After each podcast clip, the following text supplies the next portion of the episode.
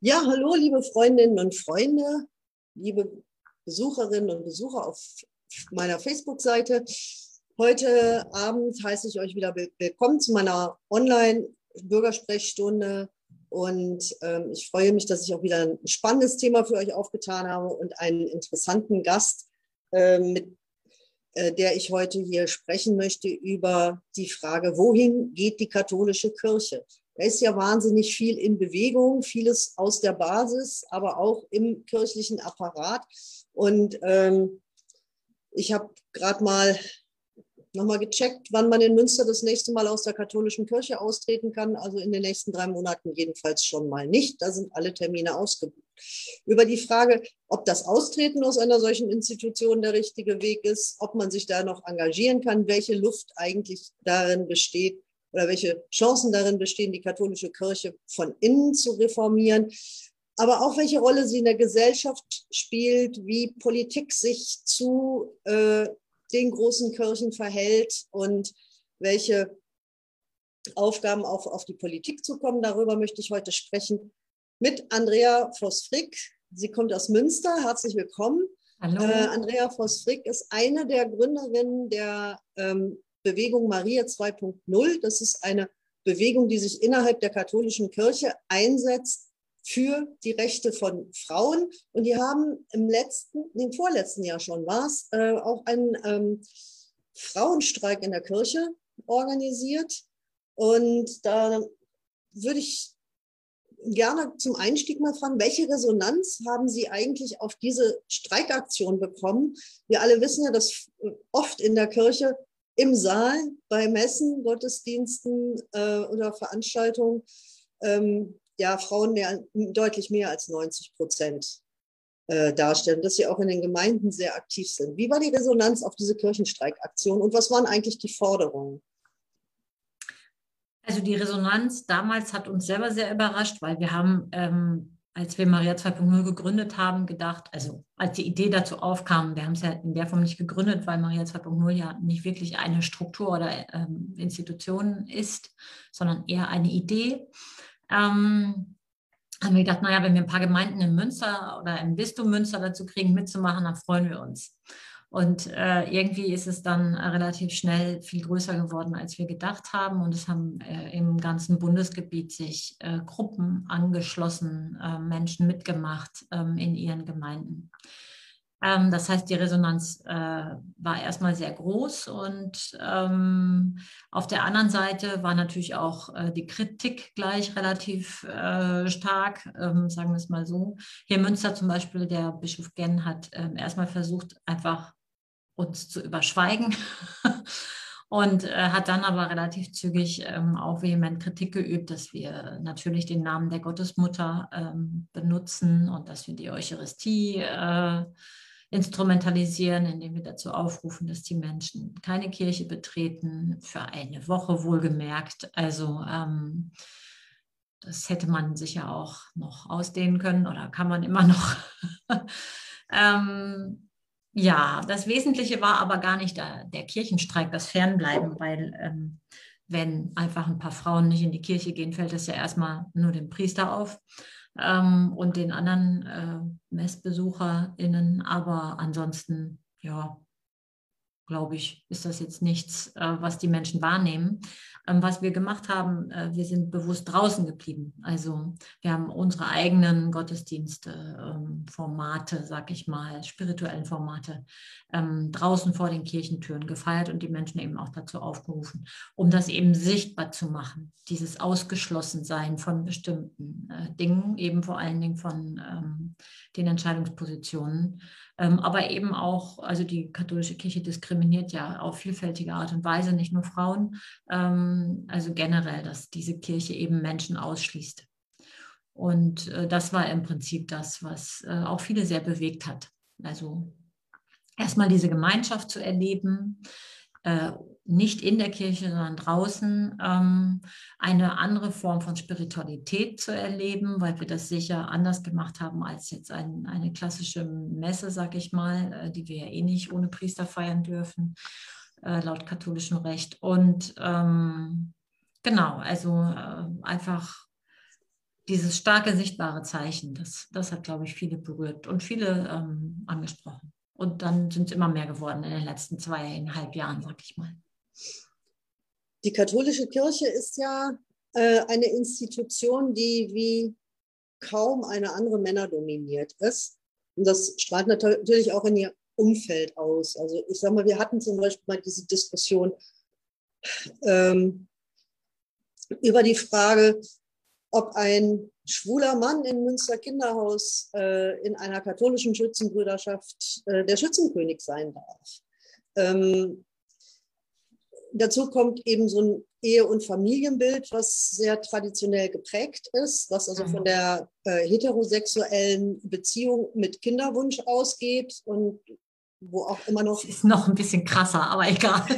Ja gut, dann erklären Sie es mir vielleicht äh, mehr so als, aus, aus, aus, ihrer, aus Ihrer Sicht, weil äh, ähm, ich bin selber protestantisch erzogen worden. Mein Vater war allerdings äh, Ex-Katholik, äh, da er geschieden und ein zweites Mal verheiratet war, wurde er dann exkommuniziert mhm. und ähm, ähm, hat dann auch keinen Zugang mehr zur Kirche gehabt. Also ich bin dann eher protestantisch erzogen worden, habe allerdings in der katholischen Jugend äh, meine ersten Schritte als Jugendgruppenleiterin gemacht damals. Ähm, das war eine Gemeinde, die dann vorübergehend, weil eben der Kaplan sehr aufgeschlossen und modern war, ähm, richtig gutes Jugendprogramm hatte. Das hat sich dann aber auch irgendwann erledigt. Also ich kenne die katholische Kirche mehr oder weniger als Außenstehende. Also von daher würde mich interessieren, wie stellt sich das von innen dar?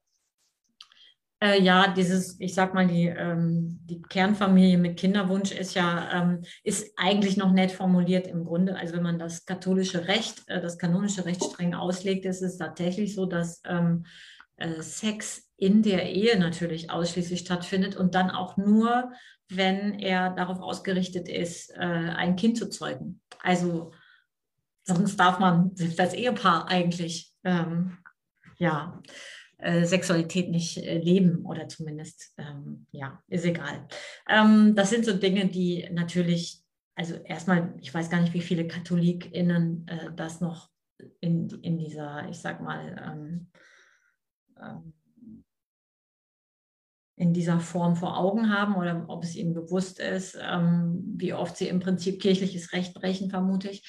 Und zum anderen ähm, geht es ja noch viel weiter. Die, die Lebensrealität der Menschen ist ja an einem ganz anderen Punkt. Also ähm, das heißt, äh, das, was die katholische Kirche an äh, Sexualmoral, das ist jetzt ein Punkt, den wir kritisch sehen, ähm, vertritt oder in ihrem Recht auch festgeschrieben hat, hat mit der Lebensrealität der Menschen nichts mehr zu tun.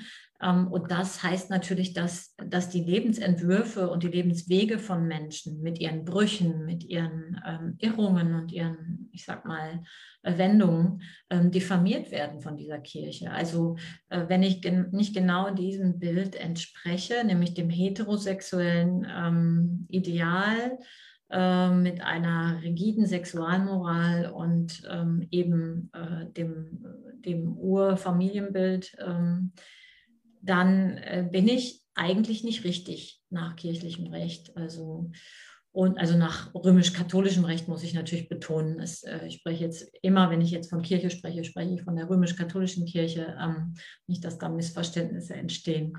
Ähm, ich möchte meine protestantischen Geschwister oder andere Konfessionen nicht ähm, da äh, ja, mit ansprechen natürlich. Genau. Und äh, das ist halt, äh, das ist etwas, was wir, was wir einfach sehr kritisch sehen und ähm, mhm. was auch in meinen Augen unchristlich ist. Also wenn meine katholischen oder ex-katholischen Freundinnen und Freunde sich über ihre ersten Erfahrungen mit der Beichte äh, ja. erz erzählen, dann äh, sprechen sie oft, ganz oft davon, dass sie, äh, also man muss ja, bevor man zur Erstkommunion geht, muss man ja das erste Mal beichten und dass sie dann sich ganz lange Gedanken machen mussten, was erzähle ich dem Priester jetzt eigentlich, weil äh, sie aus dem Sündenkatalog Schwierigkeiten hatten, sich was auszusuchen. Dann haben sie halt gesagt, ich hatte unkeusche Gedanken, obwohl natürlich ein acht-, neunjähriges Kind wahrscheinlich gar keine Vorstellung davon hat, was ein unkeuscher Gedanke mhm. ist. Ja? Äh, also insofern spielt ja aber auch äh, die Frage des Umgangs mit der Sexualität oder die Sexualmoral eine riesengroße Rolle in, ja. Äh, in dieser Institution und auch in der Pädagogik, die innerhalb dieser Institution gepflegt. Naja, das ist ja auch naheliegend. Diese Institution wird von Männern geführt, die keine Sexualität leben dürfen. Also dass das zum äh, sehr wichtigen Thema wird in dieser Institution, liegt wahrscheinlich in der Natur der Sache. Also etwas, was permanent unterdrückt wird, ähm, das wird natürlich riesengroß. Also etwas, das permanent unterdrückt wird, das aber uns von Gott als Natur mitgegeben ist. Also ähm, das ist ein Geschenk, was wir nicht auspacken dürfen. ähm, ja, das, ähm, das ist natürlich, ja, ich finde das sehr nachvollziehbar, dass das äh, so einen großen Raum einnimmt in dieser Institution. Ähm, nun stellt ja die Kirche oder die katholische Kirche auch den Anspruch, dass sie da mit, mit dieser Haltung auch teilweise in die Welt hinein, in die Gesellschaft hinein und auch in politische Entscheidungen hinein agiert. Also ja. ähm, wenn ich, äh, ich war zum Beispiel äh, in Kenia, da macht die katholische Kirche wirklich eine großartige Sozialarbeit in den, in den Slums und in den mhm. Elendsquartieren. Die machen äh, wirklich eine super äh, Friedensarbeit unter den unterschiedlichen Ethnien, auch mit anderen Religionsgemeinschaften. Ich war sehr schwer begeistert, aber natürlich dieses Thema ähm, Verhütung, also das Verbot von Verhütung und von Abtreibung mhm. äh, oder auch von außerehelichem Geschlechtsverkehr, das spielt da auch eine sehr, sehr große Rolle. Äh, und das, obwohl wahnsinnig viele Frauen, äh, die auch die Kirchenarbeit da tragen, alleinerziehend sind und äh, natürlich ihre Kinder auch irgendwo herbekommen haben. Ja? Mhm. Also sie sind ihnen ja nicht äh, zugelaufen, sondern die sind ja auf dem natürlichen Wege zustande gekommen. Mhm. Und, ähm, die katholische Kirche in Kenia ist zum Beispiel so stark, dass sie es geschafft hat, äh, in die Verfassung des Landes ein Abtreibungsverbot ähm, verankern zu lassen. Und auch bei ja, uns. Haben wir ja schon im Nachbarland Polen diese Diskussion, wir, sehr stark geprägt vom Katholizismus. Hm. In Polen und so wie unsere Mütter äh, früher nach Holland fahren mussten. Ja. Ähm, oder auch in, in, in, Irland hat ja jetzt, äh, ist ja durch ein Volksbegehren erst äh, dieses totale, sehr brutale Abtreibungsverbot abgeschafft worden, was die, mhm. ähm, was die katholische Kirche ja auch äh, durchgesetzt hatte auf staatlicher Ebene. Also wir haben da nicht eine, eine, wirkliche richtige Trennung von, von, von Staat und Politik, wie wir uns das als Linke wünschen würden, sondern ein, ein ziemlich intensives Einflussnehmen auch auf Gesetzgebung und ähm, die Gestaltung der Gesellschaft. Ja, das sieht man ja gerade auch sogar in Amerika, wo die Bischofskonferenz äh, beschlossen hat, Joe Biden von der äh, Kommunion auszuschließen, weil er eben ähm, Abtreibung in gewissen gesetzlichen Rahmenbedingungen ähm, befürwortet. Und äh, da haben die katholischen Bischöfe jetzt äh, beschlossen, dass äh, Joe Biden entgegen dem Rat aus Rom sogar, ähm, wobei das natürlich auch sinnvoll ist, dass die Bischofskonferenzen ähm, eigenständig entscheiden, sozusagen. Aber diese Entscheidung ist natürlich auch eine, eine sehr politische Entscheidung, natürlich. Also es wird eben in bestimmten Kreisen, in Amerika zumindest scheint es so zu sein, dass, dass ein, ein äh, ich sag mal, Menschenfeind wie Donald Trump äh, unterstützt wird, ähm, aber ein, ein Joe Biden eben aufgrund seiner liberalen Haltung äh, zu dem Thema, also liberal in Anführungszeichen, ähm, äh, eben ausgeschlossen wird von der Kommunion. Also im Prinzip exkommuniziert wird sozusagen. Ne? Also, ja, Wobei die Erwähnung von Trump und Biden gibt natürlich mir nochmal die Gelegenheit, als Außenpolitikerin auch nochmal den Schlenker zu ziehen, dass äh, diese sehr rigide äh, Haltung gegenüber Sexualität, gegenüber Frauenrechten, gegenüber Körperlichkeit und allem, was dazugehört ähm, und vor allem die Ablehnung von Selbstbestimmung von Frauen, was ihre ähm, Reproduktion angeht, also die Frage, ob wir Kinder haben wollen, wann wir die Kinder haben wollen, wie viele Kinder wir haben wollen. Mhm. Ähm, das ist jetzt äh, kein spezifisches, äh, also das ist jetzt nicht nur in der katholischen Kirche so. Mhm. Das ist ja, äh, zieht sich ja durch viele Religionsgemeinschaften und gerade in den USA sind ja evangelikale Gruppen äh, sehr, sehr stark, ja. Äh, die da teilweise noch viel rigider sind. Mhm. Und Donald Trump zum Beispiel hat ja auch das hat ja auch Auswirkungen gehabt auf die, auf die Außenpolitik, das hat Auswirkungen gehabt auf die Entwicklungspolitik der Trump-Regierung. Ähm, und eben dafür gesorgt, dass äh, lange Zeit in der, äh, also in, in, in den Vereinten Nationen ähm, Resolutionen verhindert wurden, wo es zum Beispiel um die reproduktiven und gesundheitlichen äh, Rechte von Ver Vergewaltigungsopfern aus mhm. äh, Kriegsregionen geht. Also es äh, find, findet man kaum Worte für, aber dieser Einfluss hat halt ganz konkrete Auswirkungen auch auf das Leben und äh, die körperliche und psychische Gesundheit von Frauen in aller Welt. Ja, und da trägt die katholische Kirche natürlich durch ihr, ich sag mal, Diskriminierungsmodell auch massiv zu bei. Unter anderem. Und das ist natürlich äh, eine, eine, Frage der Kontrolle, die aus, ähm, also ich sag mal, das ist ja der einzige Bereich, den Männer nicht kontrollieren können eigentlich. Und äh, ihr Wunsch, dass diese, diesen Bereich zu kontrollieren, ähm, führt dann eben zu diesen Auswüchsen. Also natürlich ist das ein, ein ganz klar patriarchales, eine ganz klar patriarchale Frage. Die äh, Kontrolle über die Reproduktion ähm, abzugeben an die Frauen, das ähm, erscheint mir ähm, ein ganz wichtiger ähm, Trigger für viele Männer zu sein. ah, das stimmt. Also ähm, war aber nicht immer so in der katholischen Kirche. Das äh, war ja durchaus umstritten ob die Frau jetzt in der Kirche zu schweigen habe oder ob sie auch eine Stimme haben darf. Oder? Ja, aus, äh, aus unserer Sicht schon, wobei das natürlich äh, von, ich sag mal, sehr konservativen Kreisen auch äh, einer Gruppierung wie Maria 1.0 bestritten wird. Also ähm, das ist immer alles eine Frage der, also da können sich die TheologInnen drüber streiten. Äh, das hat viel mit Bibelauslegung, Exegese zu tun. Ähm, aus meiner Sicht äh, ist es so, dass ähm, Jesus von Nazareth natürlich auch mit Frauen unterwegs war und ähm, die scheinen eine, eine genauso wichtige Bedeutung ähm, in seinem Leben, in seiner Jüngerschaft eingenommen zu haben äh, wie Männer. Dass es dann nur Männer in die Bibel geschafft haben, in wesentlichen Teilen. Äh, nun ja, ich meine, die Bibel ist natürlich von Männern geschrieben, wie so viele andere große Bücher. Und ähm, wir haben bis heute in der Kultur eine, eine, unglaublich große Männerdominanz, äh, was natürlich auch zu bestimmten, ich sag mal, Archetypen in Filmen, in äh, Superheldengeschichten und so weiter führt. Das das ist ja klar und äh, es ist nicht anders ähm, eben auch, äh, wenn die äh, Geschichte der Bibel, als die Geschichte der Bibel aufgeschrieben wurde, die Geschichten in der Bibel stehen.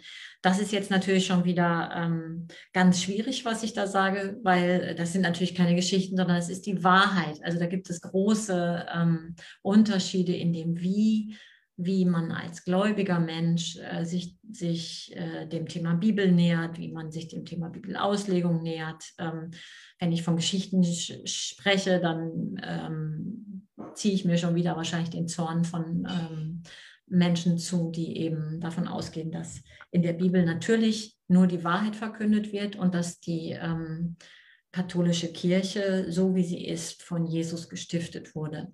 Dass dem historisch nachweisbar nicht so ist, interessiert aber sehr konservative Menschen einfach nicht. Also natürlich hat die Kirche sich über die äh, Jahrtausende, die sie jetzt existiert, die römisch-katholische Kirche verändert und gewandelt.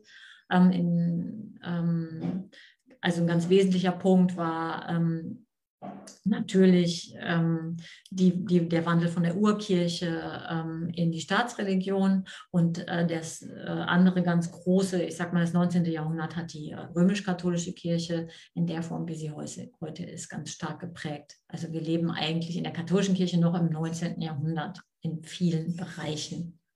Natürlich geht, ist sie auch kleine Schritte gegangen, aber ähm, ja, und das äh, das sind so Punkte, da kommt man auch schwer äh, einander näher, sag ich mal, weil ähm, immer dann, wenn man versucht, mit Menschen zu diskutieren, die, die glauben, im Besitz der Wahrheit zu sein, wird es halt schwierig. Also da kann man keine Argumente austauschen oder Überzeugungsarbeit leisten oder Kompromisse eingehen oder sich einander annähern. Das ist ähm, eine, eine etwas verhärtete Situation, glaube ich.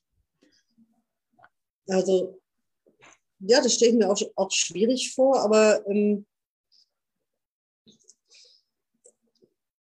also ich frage ich frag mich halt, die, äh, die Menschen, die das glauben, also das, was in, der, in, den Schriften niedergelegt ist, auch tatsächlich eins zu eins so passiert ist, mhm. der Wahrheit entspricht, dass es keine Erzählungen sind, die ähm, den äh, Gemeindemitgliedern bestimmte Traditionen einfach überliefern sollten, sondern mhm. dass, dass, das Wort Gottes ist eins zu eins genau. aufgeschrieben und die absolute mhm. Wahrheit.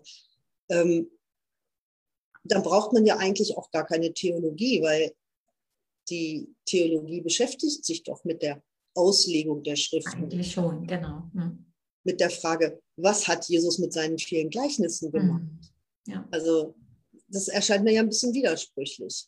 Ja, also das ist, ähm, äh, es gibt natürlich auch in der Theologie auch diese Lager. Ne? Also es gibt die, die die Schrift sehr eng auslegen ähm, oder es ist schon, ne, es ist ja schon selektiv, welche Stellen ich heranziehe äh, für, für irgendwelche Belege und so weiter. Ähm, also ich selber bin ja auch gar keine Theologin, deswegen äh, nähere ich mich dem eigentlich sowieso eher mit meinem gesunden Menschenverstand und meinem Glauben vor allen Dingen. Und ähm, insofern hat ja auch jeder gläubige Mensch das Recht, Theologie, also ähm, die Gottesrede sozusagen ähm, äh, zu führen. Ähm, genau. Ist das nicht und wahnsinnig anstrengend, wenn man so einer Gemeinschaft angehört, wie es die äh, römisch-katholische Kirche ist, die ja auch den Gemeinschaftsgedanken in den Vordergrund stellt, mhm. also, dass eben Bekenntnis, Verkündigung, alles eingebunden sein soll in die Gemeinde und in die Gemeinschaft. Und man kriegt dann dauernd signalisiert, dass man so, wie man ist, nämlich als Frau oder als ähm, queere Person oder ähm, als Mensch mit sexuellen Bedürfnissen oder als ähm, verheiratet, geschieden und wieder verheiratet. Also die Liste ist lang. Oder als jemand, der vielleicht an bestimmten Glaubenssätzen auch zweifelt, dass man so nicht richtig ist in dieser Gemeinschaft, sondern dass man sich da verändern muss, um angenommen und wirklich äh, am richtigen Platz zu sein ja, es ist ja nicht nur wahnsinnig anstrengend, es ist ja auch tatsächlich äh, verletzend und zerstörerisch für Menschen. Also wir sind heute vielleicht in einer Zeit, wo sich Menschen eher davon abgrenzen können oder sagen können, ja, ich bin katholisch, aber ich bin äh, fröhlich katholisch oder freikatholisch oder wie auch immer. Ähm, aber es hat natürlich Zeiten gegeben, wo, ähm, also das ist ja nicht nur das Signal, ich bin nicht richtig. Die Lehre ist ja, du bist sündig und ähm, Sünde ist natürlich etwas, in, in Sünde zu leben. Ähm, also wenn äh, Menschen der früheren Zeiten, sage ich mal, noch die Generation meiner Eltern, vor allen Dingen meiner Großeltern auch, ähm, für die hieß das natürlich dann auch die, die ständige Angst vor äh, dem, der Hölle oder dem Fegefeuer und so weiter. Ne? Also das sind natürlich äh, Mechanismen, die die Macht äh, der ähm, ich sag mal, ja, der Herren, die eben äh, die Kirche führen, ähm, aufrechterhalten. Und die funktioniert natürlich in der römisch-katholischen Kirche sehr stark über Angst. Und das, da gehört die Beichte rein, da gehört das Sünden, ähm, die Sündenauffassung hinzu, die Auffassung, äh, dass, also was in der römisch-katholischen Kirche äh, stark verwurzelt ist, ist die Auffassung, dass wir dass wir alle erstmal Sünder sind. Ne? Das ist ja auch schon Zeichen der Kindstaufe. Ne? Also ein Kind ist schon so sündig, dass es möglichst schnell getauft werden muss. Das sind alles Dinge, die verändern sich heute, aber natürlich ist das stark in uns auch noch verwurzelt, diese, diese archetypischen Bilder von Angst und äh, vor Verdammnis und so weiter. Ja. Das ist ein, ein, schweres Erbe. Also von daher, wie gesagt, ich würde gar nicht nur sagen, dass es anstrengend ist, sondern dass es tatsächlich auch Menschen also gerade Menschen, die zum Beispiel, ähm, also Homosexuelle, ähm, die ähm, einfach ja, sich in einem permanenten Zustand der Sünde immer noch nach kirchlicher Lehre befinden, wenn sie ihre Homosexualität leben, ähm, äh, das, ja, das, das ist tatsächlich ähm, psychisch schwer, schwerst verletzend, finde ich. Wenn man, wenn man in diesem christlichen Glauben trotzdem ähm, verhaftet ist. Mhm.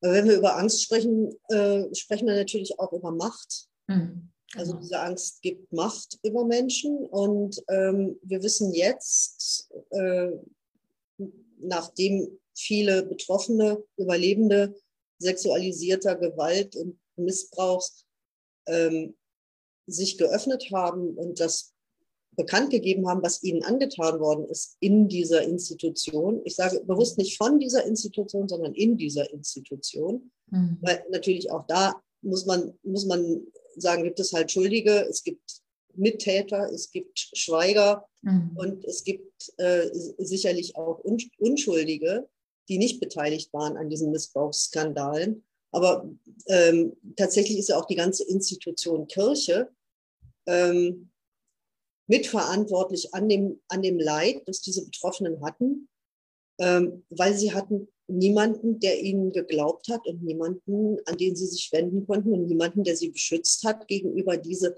mit Angst ausgeübte brutale Macht, die äh, so ein Priester über einen, jungen Menschen, über ein Kind oder einen Jugendlichen äh, an dieser Stelle hatte. Genau, also die Dimension, ähm, also die äh, sexualisierte Gewalt an Kindern und Jugendlichen gibt es natürlich in allen gesellschaftlichen Bereichen. Und, ähm, aber die Dimension, die in der Kirche dazukommt, ist ja die des spirituellen Missbrauchs, der immer auch verknüpft ist mit der Gewalt und der sexualisierten Gewalt. Ähm, das heißt, es, wir, wir, ich habe viele Geschichten gehört von äh, Menschen, ähm, wo der Priester dann eben ähm, äh, seine die Gewalt, die er über das Kind oder den Jugendlichen ausgeübt hat, als, als Gott gewollt, ähm, als Abbild der Liebe Jesu oder wie auch immer dargestellt hat. Ähm, Kinder mussten dann samstags beim selben, bei ihrem eigenen Täter beichten, ihre Taten und so weiter. Also das heißt, das hat eine ganz, äh, eine zusätzliche, ganz schreckliche ähm, Dimension, die es eben in anderen gesellschaftlichen Bereichen nicht gibt. Das ist das eine, also die, die Täter, also die die Seite der Tat. Und die andere Seite ist natürlich, zumindest früher war das so, das ist, hat sich zum Glück geändert durch die Öffentlichmachung. Ähm, wer glaubt schon äh, einem Kind, das einen Priester beschuldigt? Das war bis vor wenigen Jahrzehnten sicher noch oder ja, bis vor 10, 20 Jahren auf jeden Fall noch ähm, äußerst schwierig. Und abgesehen davon, dass man natürlich als Priester eben durch diese spirituelle Macht, die man über Menschen hat, ähm, auch noch ganz andere Angstmechanismen auslösen kann. Ähm, ja, und ähm, die Dimension äh, kommt dann noch zu. Das, äh, das nächste ist also das im, im, konkreten Tun und das andere ist die institutionelle Schuld, sag ich mal. Ähm, denn die katholische Kirche hat ja, es gab ja nicht nur Schweiger oder Mittäter, sondern es gibt ja ein, es gab ja tatsächlich ein System von Vertuschung, ähm, in dem äh, Täter zum Beispiel äh, versetzt worden sind und wenn es gar nicht mehr anders ging, sind sie eben auf einen anderen Kontinent versetzt worden und ähm, es ist wissentlich diesen Menschen ermöglicht worden, ihr Tun, äh, ja, weiter zu tun, was sie tun. Das heißt, es wurden nicht nur die ähm, Opfer allein gelassen, sondern natürlich auch die Täter. Also natürlich hat es auch Täter gegeben, die die sich gemeldet haben, ähm, die ähm, aus dieser Spirale raus wollten und die aber trotzdem, auch denen ist nicht geholfen worden, nicht wirklich. Also ähm, die Kirche schützt nicht die Täter oder die Opfer, die Kirche schützt sich selbst als Institution, darum, darum geht es. Ja, das, ähm, da kommen wir natürlich jetzt an die Frage, ich bin ja Politikerin, da kommen wir natürlich jetzt auch an die Frage, was hat denn der Staat getan oder unterlassen, um das möglich zu machen, dass es solche Schutzräume für Gewalttäter, für Missbraucher äh, gegeben hat in dieser Gesellschaft. Ja? Also wir verlangen, wir verlangen ja von, eigentlich von allen Institutionen, dass wenn, wenn sie solche Straftaten, wenn ihnen die bekannt werden, dass sie die dann an die zuständige Staatsanwaltschaft melden. Wie kann es sein, dass, äh, dass wir diese Erwartung offensichtlich an die katholische Kirche über viele Jahrzehnte nicht, nicht gestellt haben. Und also zum einen ist es, glaube ich, so, dass, äh, dass man sich über viele Jahrzehnte das Ausmaß gar nicht vorstellen konnte. Das ist das eine sicher. Und das andere ist, ähm, dass, ähm, ja, wie soll ich sagen, die Kirche ist ja die Braut Christi im katholischen Glauben. Und ähm, ja, ich glaube, dass es, äh, dass den Menschen wahrscheinlich ähm, lange Jahre widerstrebt hat, äh, gegen diese Kirche als Institution vorzugehen, beziehungsweise sie als Institution überhaupt zu sehen. Ne? Das ist ja etwas Heiliges. Und ähm, äh, das hat mit Sicherheit auch mit dazu geführt, dass äh, es auch den Politikern anscheinend äh, nicht möglich war, da konsequente Maßnahmen umzusetzen. Ich glaube, bis heute ist es so, dass, ähm, dass Fälle, natürlich gibt es mittlerweile in, in den Bistümern Regeln dafür, wie mit Meldungen umzugehen ist und dass die gemeldet werden an die Staatsanwaltschaft und so weiter. Aber nichtsdestotrotz ähm, hat, glaube ich, noch nie jemand wirklich gesehen, dass das mal ähm, äh, Hausdurchsuchungen bei Bistümern oder äh, bei Beschuldigten stattfinden tatsächlich. Also äh, da wird mit sehr wenig Vehemenz gesagt, so, wir warten nicht darauf, bis ihr uns die Unterlagen gebt ähm, und Gelegenheit habt, sie vorher selber durchzugucken, sondern ähm, wir gehen einfach rein und holen uns die Sachen. Und das ähm, äh, da frage ich mich schon und da fragen sich, glaube ich, viele Menschen, wie das sein kann. Natürlich sind äh, gerade was die ähm, Vergangenheit anbelangt, sehr viele Fälle leider verjährt, weil die Opfer sich einfach äh, so lange nicht ge gewagt haben, das öffentlich zu machen. Und ich gehe davon aus, dass wir nach wie vor nur die Spitze des Eisbergs sehen. Ähm, die nächste, das nächste große Thema wird sicher auch die spiritualisierte und sexualisierte Gewalt an Frauen äh, sein in der katholischen Kirche. Da wäre dringend mal ein, ein MeToo in der katholischen Kirche nötig, weil ich glaube, das ist ein Thema, das, das noch viel stärker tabuisiert ist, wenn ähm, Priester erwachsenen Frauen äh, sexualisierte Gewalt angetan haben, natürlich spirituell verbrämt, ähm, dann ist das, glaube ich, mit so viel Scham für die Frauen verbunden, dass, äh, dass, sie, dass wir da überhaupt noch nicht sehen, wie viele das wirklich betrifft. Mhm. Und ich glaube, da ähm, da gibt es auch noch ganz große Abgründe, ähm, die sich auftun werden. Oder eben nicht auftun werden, weil sich die, die Betroffenen nie melden werden. Ich weiß es nicht. Ja, wir haben hier äh, eine Nachricht von René Rasch im Chat, der schreibt, noch heute schützt niemand die Opfer der katholischen Kirche, ja. denn es wäre eigentlich die Aufgabe des Staates über die Staatsanwälte äh, und das für alle anderen geltende Recht. Die Verbrecher, diese Verbrecher gehören in den Knast und aus der Kirche ausgeschlossen. Hm. Da kann man eigentlich nicht mehr nicht viel mehr zu sagen. Äh, ja. ja das, das, betrifft nicht nur den Staat seltsamerweise. Ich habe mal mit, äh, ich habe ich hab ein paar, einige Gespräche auch mit Betroffenen geführt und ähm, es ist wirklich äh, schwierig, zum Beispiel auch für Betroffene einen, einen Anwalt zu finden, der gegen die katholische Kirche sie vertritt. Also das scheint ich weiß nicht, ob sich das jetzt gerade ändert. Ich hoffe das sehr, dadurch, dass eben immer mehr auch, auch offen auf dem Tisch liegt.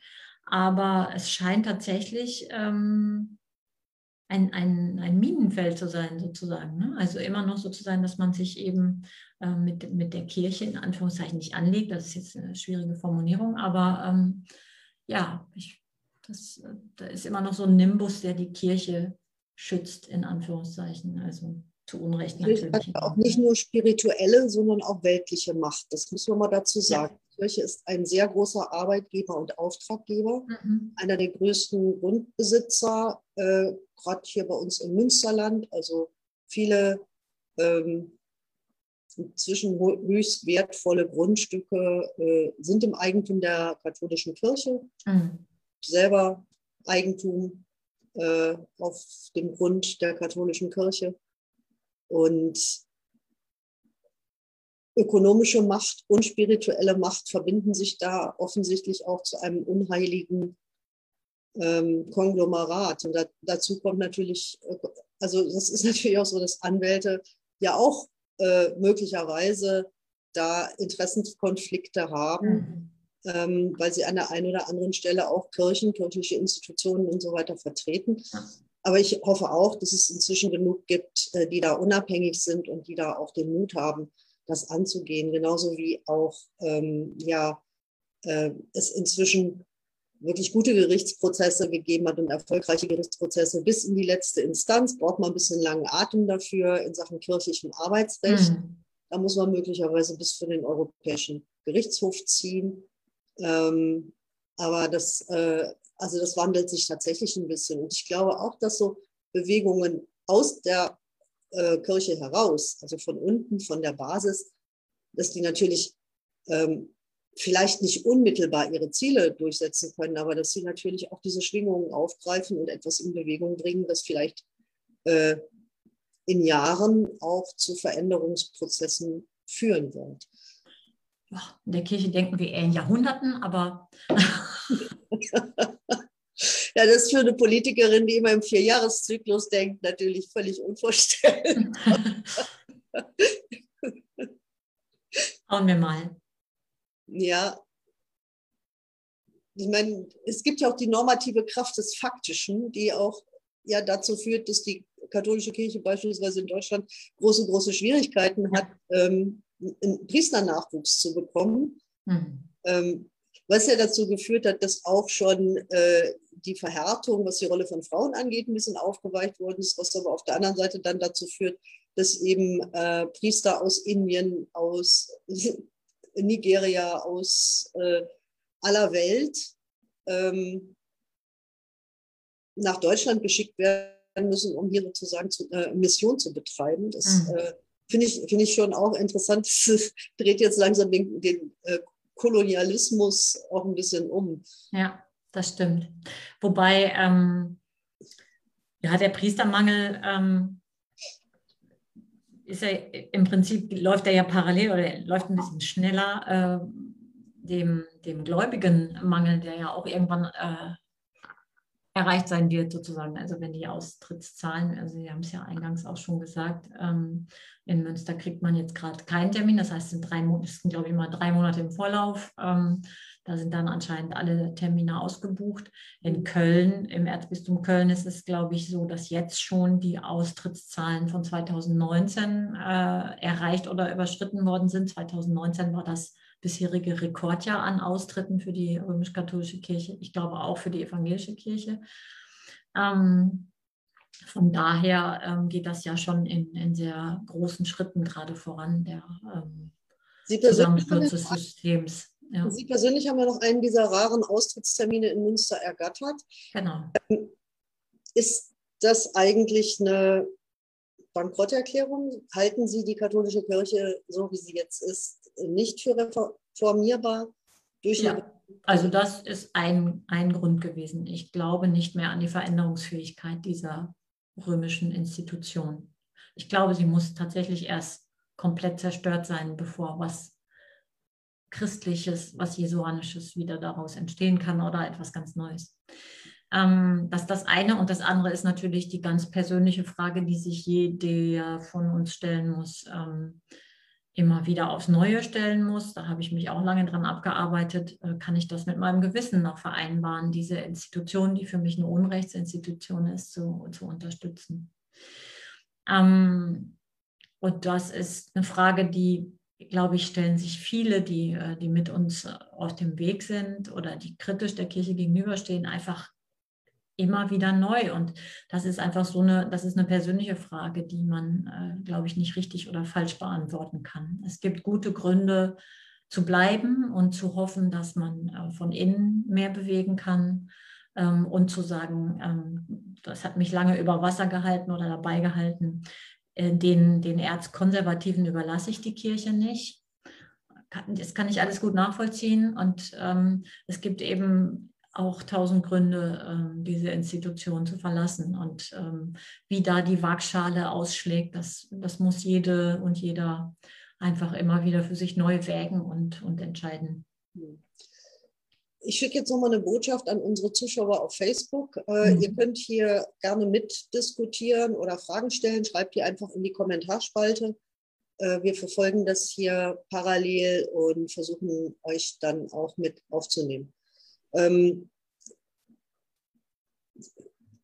für mich ist also eine Frage, äh, die noch, über die wir noch nicht gesprochen haben, ähm, ist das Thema Zwangszölibat. Mhm. Das hatte Maria 2.0 ja auch äh, ganz intensiv mit in dem Forderungs Forderungskatalog drin. Mhm. Ähm, warum kritisieren Sie das Zwangszölibat in der katholischen Kirche?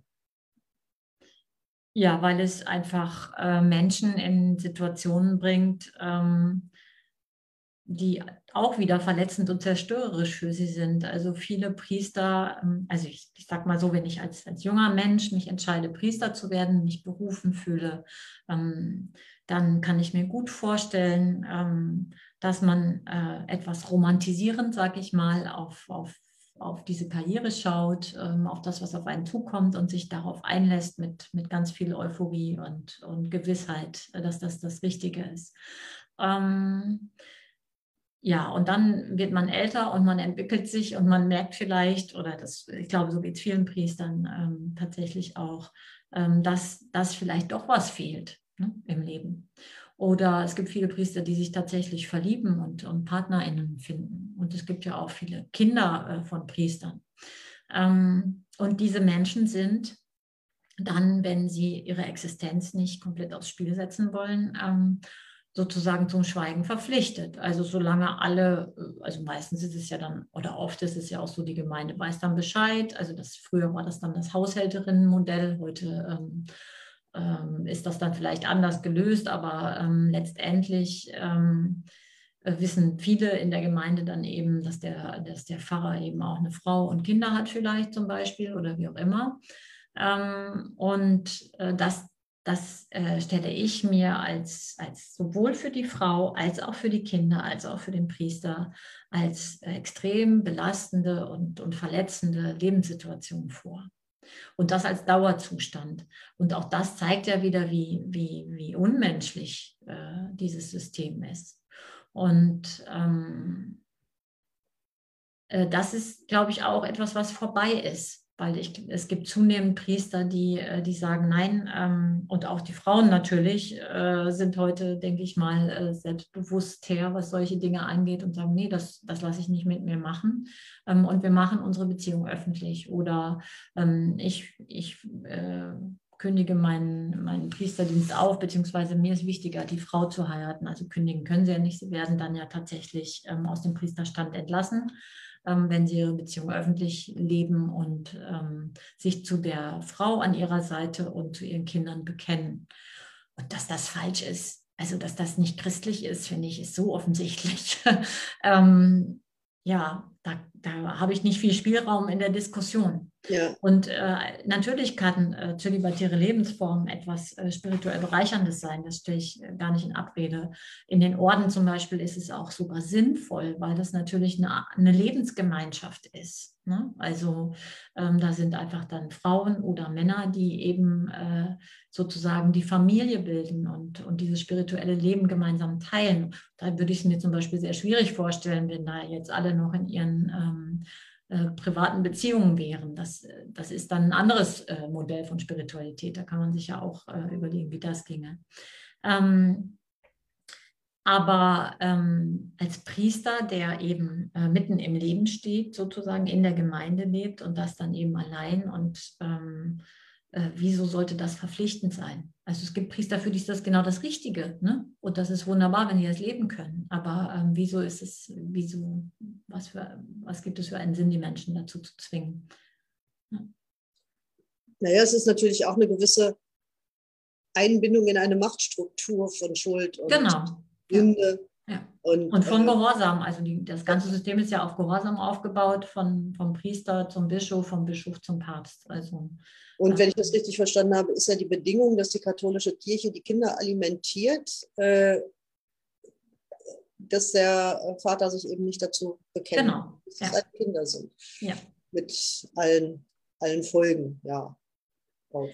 Ich, ich müsste mal eben ganz kurz, glaube ich, ein Kabel holen, sonst habe ich gleich keinen Strom mehr, sehe ich gerade. Ja, ich bin sofort Alles wieder da. In der Zeit unterhalte ich mich mal mit äh, den Wunderbar. Zuschauerinnen und Zuschauern auf Facebook. Liebe Leute, was habt ihr für Erfahrungen gemacht? Was bedeutet Kirche, Religion für euch? Ähm, wie, was empfindet ihr bei diesen Fragen?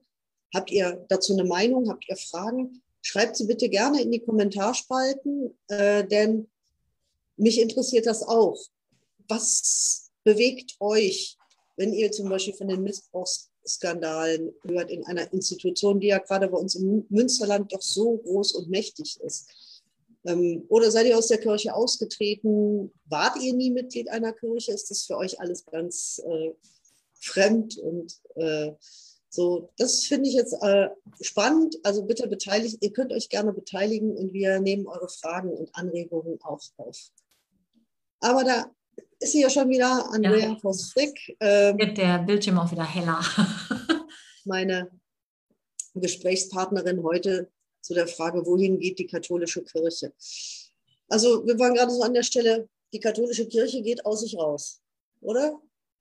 Sie geht aus sich raus. Ja, also wenn so viele, wenn, wenn so viele Leute, die eine andere ja. Vorstellung davon haben, wie sie ihre Religiosität leben möchten, ähm, die, die katholische Kirche verlassen, was ist, wo gibt es denn dann überhaupt äh, den Raum oder wo werden diese spirituellen Bedürfnisse erfüllt, mhm. die Menschen bisher in, der, in dieser Institution gelebt hatten oder geglaubt haben, leben zu können. Klar, es gibt äh, andere religiöse Gemeinschaften, denen man sich anschließen kann. Ich ha, habe allerdings nicht gehört, dass äh, die Austrittswelle sich nur auf die katholische Kirche beschränken würde. Und ich mhm. habe auch nicht gehört, dass jetzt beispielsweise kleinere Gemeinschaften wie äh, die altkatholische Kirche oder so über großen, mhm. oder großen Zulauf hätten. Mhm. Nee, das glaube ich auch nicht. Ähm, ich glaube, die Menschen haben wahrscheinlich heute eine gesunde Skepsis gegenüber Religion, also jeder Form von ähm, Wahrheitsbehauptung und ähm, ja, dieses Verbindliche ähm, ist ja, glaube ich, auch was, was der moderne Mensch wahrscheinlich eher gar nicht im Moment vielleicht so sucht. Die spirituellen Bedürfnisse, also was ich was ich schon bedauere, ist, wenn äh, in eine Zukunft zu schauen, ähm, ganz ohne Religionsgemeinschaften. Aber es, Religionsgemeinschaften ist das falsche Wort. Ähm, ich wünsche mir eigentlich eher Glaubensgemeinschaften. Ähm, das heißt Menschen, die ähm, ihren Glauben gemeinsam und in Freiheit leben können. Da muss vielleicht wirklich was Neues wachsen. Ich weiß es nicht, ob das möglich ist. Ähm, auf der anderen Seite gibt es natürlich auch ein unheimlich großes Angebot äh, für die spirituellen Bedürfnisse.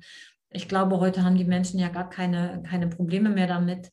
Äh, sie gehen halt irgendwie dann äh, regelmäßig zum Yoga und dann äh, meditieren sie noch äh, regelmäßig und äh, ab und zu kann man dann auch noch im Kloster Exerzitien machen. Also das ist so eine, ähm, ich sag mal, für viele, glaube ich, eine Mischung, ähm, äh, die, die ihrem persönlichen Leben vielleicht eher entspricht. Das ist, ich glaube, tatsächlich unverbindlicher, als es, als es bisher war oder wir es kennen.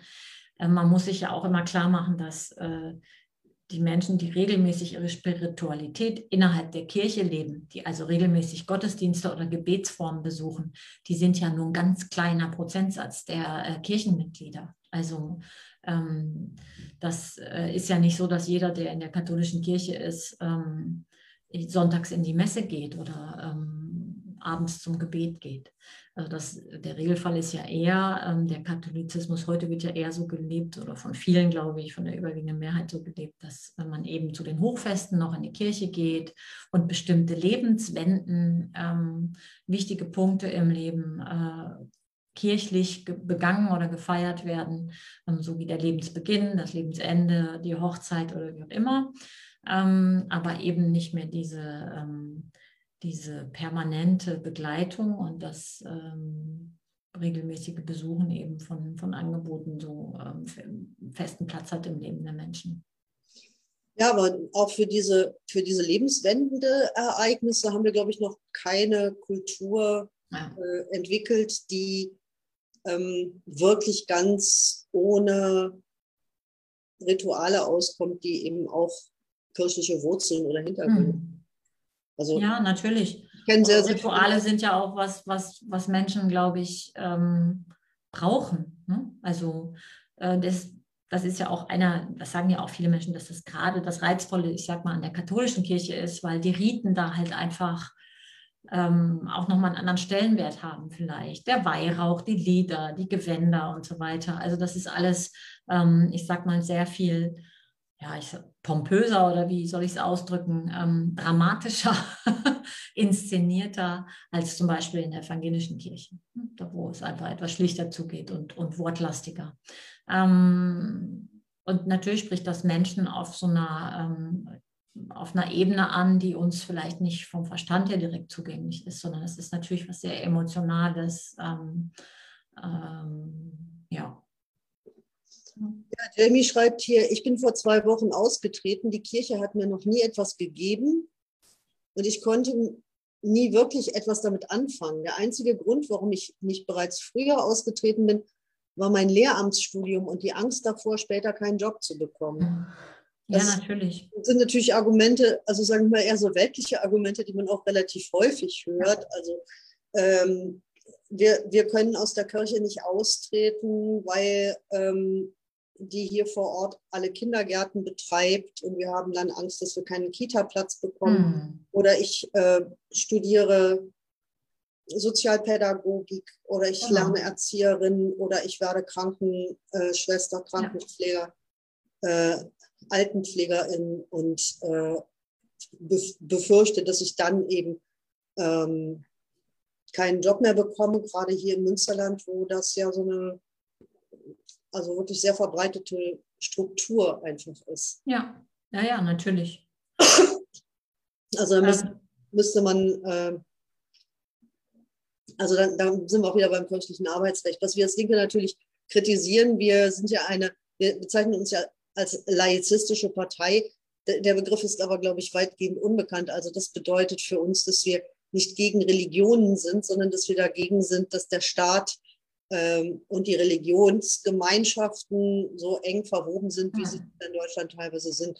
Die meisten Leute wissen ja zum Beispiel nicht, dass man aus den Kirchensteuern keineswegs äh, das Gehalt der Bischöfe bezahlt, sondern dass wir alle das mit unseren Mehrwertsteuern, Lohnsteuern, ähm, anderen genau. Steuern äh, bezahlen. Also der Staat äh, diese, äh, diese Gehälter bezahlt. Mhm und dass auch kirchliche Kindergärten ja nicht äh, überwiegend von den Kirchensteuern finanziert werden, sondern dass sie eben ganz normal, wie, wie auch AWO-Kindergärten, städtische Kindergärten, eine staatliche Förderung bekommen und die Kirchengemeinde vielleicht noch was obendrauf gibt. Ja, genau.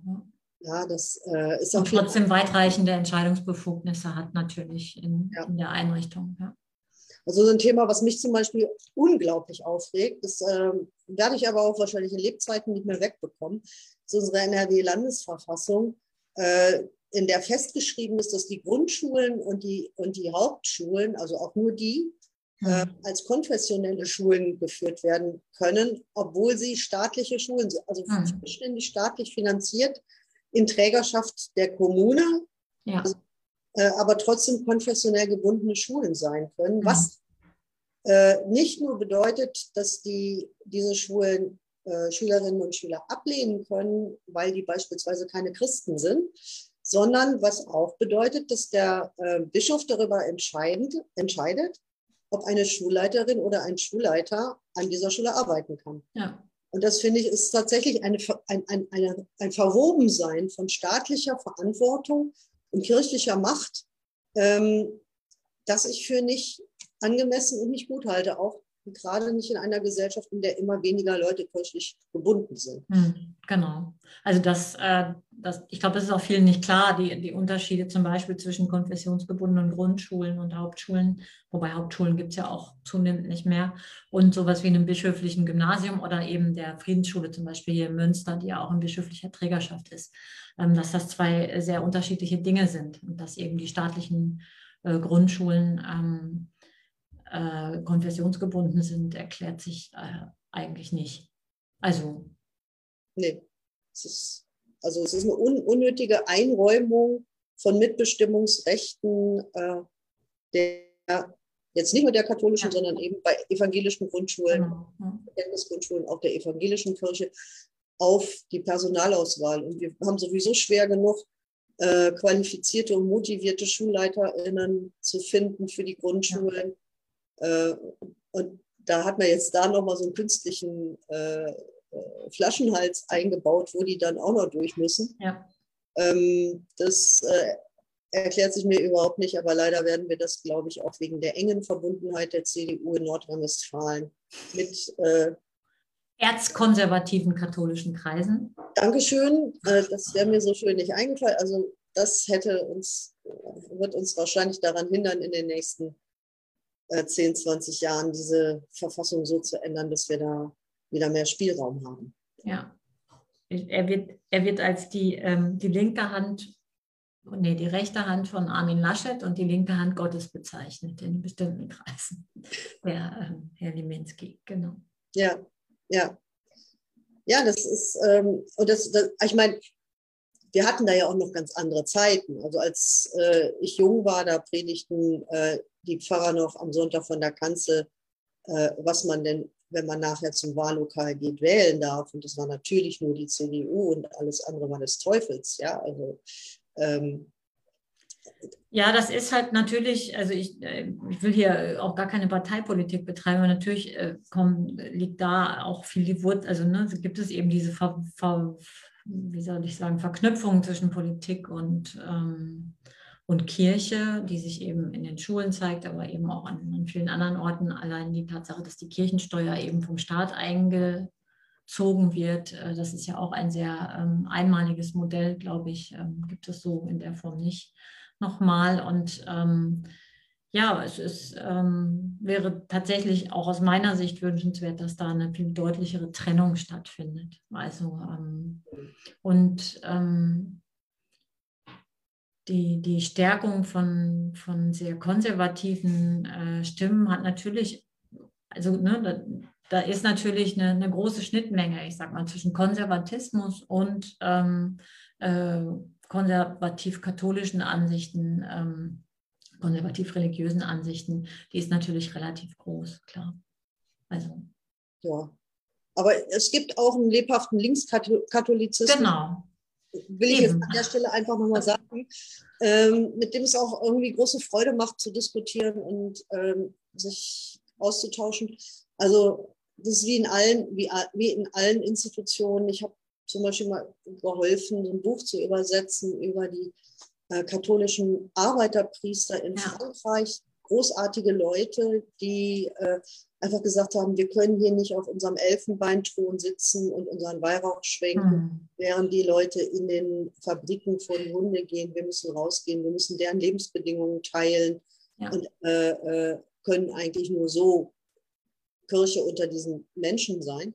Ja, oder die Befreiungstheologie in Lateinamerika. Ähm, ja, Ernesto. Oder was Sie eben erwähnten, die christliche Arbeit die, ähm, in, auf dem afrikanischen Kontinent zum Teil. Genau, also, also, oder Leute wie Desmond Tutu, der viel dazu beigetragen hat, die äh, jetzt kein Katholik, aber jemand, der als, als Geistlicher viel dazu beigetragen hat, die Apartheid äh, zu überwinden. Und äh, fallen mir noch viele, viele äh, Leute ein.